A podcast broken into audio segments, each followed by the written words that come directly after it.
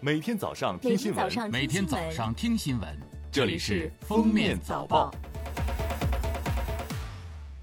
各位听友，早上好！今天是二零二零年九月九号，星期三，欢迎大家收听今天的《封面早报》。首先来听今日要闻：民政部、全国妇联近日联合印发了关于加强新时代婚姻家庭辅导教育工作的指导意见。意见强调，探索开展婚前辅导，开发婚前辅导课程，帮助当事人做好进入婚姻状态的准备，努力从源头上减少婚姻家庭纠纷的产生，探索将颁证仪式引入结婚登记流程，并实现颁证常态化。九月八号，最高人民法院发布二零一九年全国海事审判典型案例，有案例显示。两艘外籍船舶在中国管辖海域之外发生碰撞后，协议选择中国海事法院处理纠纷。最高法指出，双方合意选择上海海事法院行使涉案纠纷管辖权，充分彰显了中国海事司法的国际影响力。台风海神八号上午在吉林省蛟河市一带减弱为温带气旋，台风编号随即停止。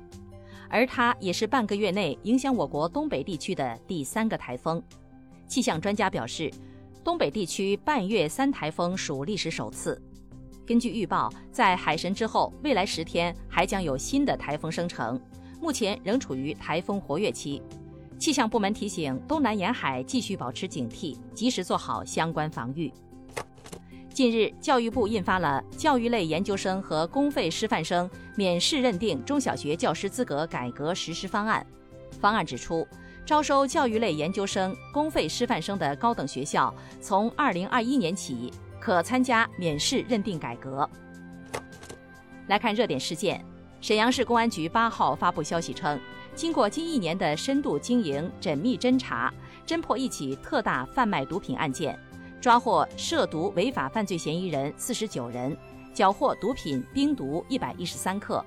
以及含复方磷酸可待因口服溶液制剂四十二箱，合计五百一十千克，彻底摧毁了一条由四川省向辽宁省沈阳市贩卖毒品的地下通道。香港特区政府八号宣布放宽防疫措施，餐饮处所可放宽至四人一桌。此外，香港大部分体育处所可重开，派对房间、夜店、泳池、卡拉 OK 需暂时继续关闭。以上措施十一日凌晨生效，为期七天。香港商务及经济发展局局长邱腾华还表示，若疫情好转，将于九月十八号取消主题公园、展览场所的社交距离限制。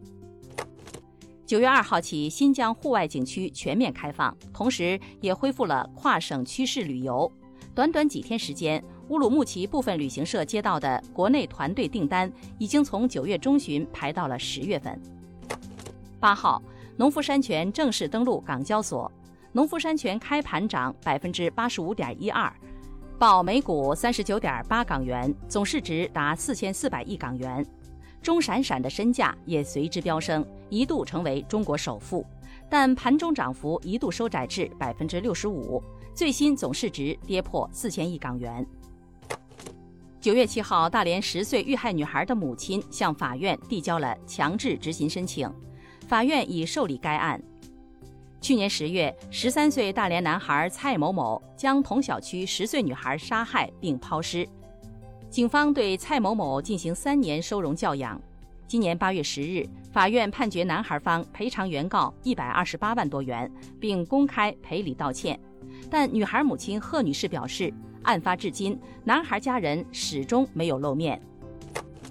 最后来听国际新闻：因英国实施疫情管制而暂停数月后，阿桑奇引渡听证会于当地时间九月七号在伦敦法院内重启。当天，阿桑奇正式拒绝了美国在六月发出的引渡要求。阿桑奇的律师团队指出，面对政治指控，阿桑奇不会在美国得到公正审判。如果真被送到美国，阿桑奇有可能自杀，或者面临一百七十五年的监禁。当地时间七号下午，沙特检察机关对外公布了记者卡舒吉遇害案终审判决结果。检察机关发布的公告显示，利雅得刑事法院已对八名涉案人员下达最终判决，其中五人分别被判处二十年监禁，一人被判处十年监禁，另外两人分别被判处七年监禁。沙特法院此前在去年十二月曾宣布初审判决结果，涉案八人中五人因直接谋杀被判处死刑，另外三人分别被判处二十四年监禁。感谢收听今天的封面早报，明天再见。本节目由喜马拉雅和封面新闻联合播出。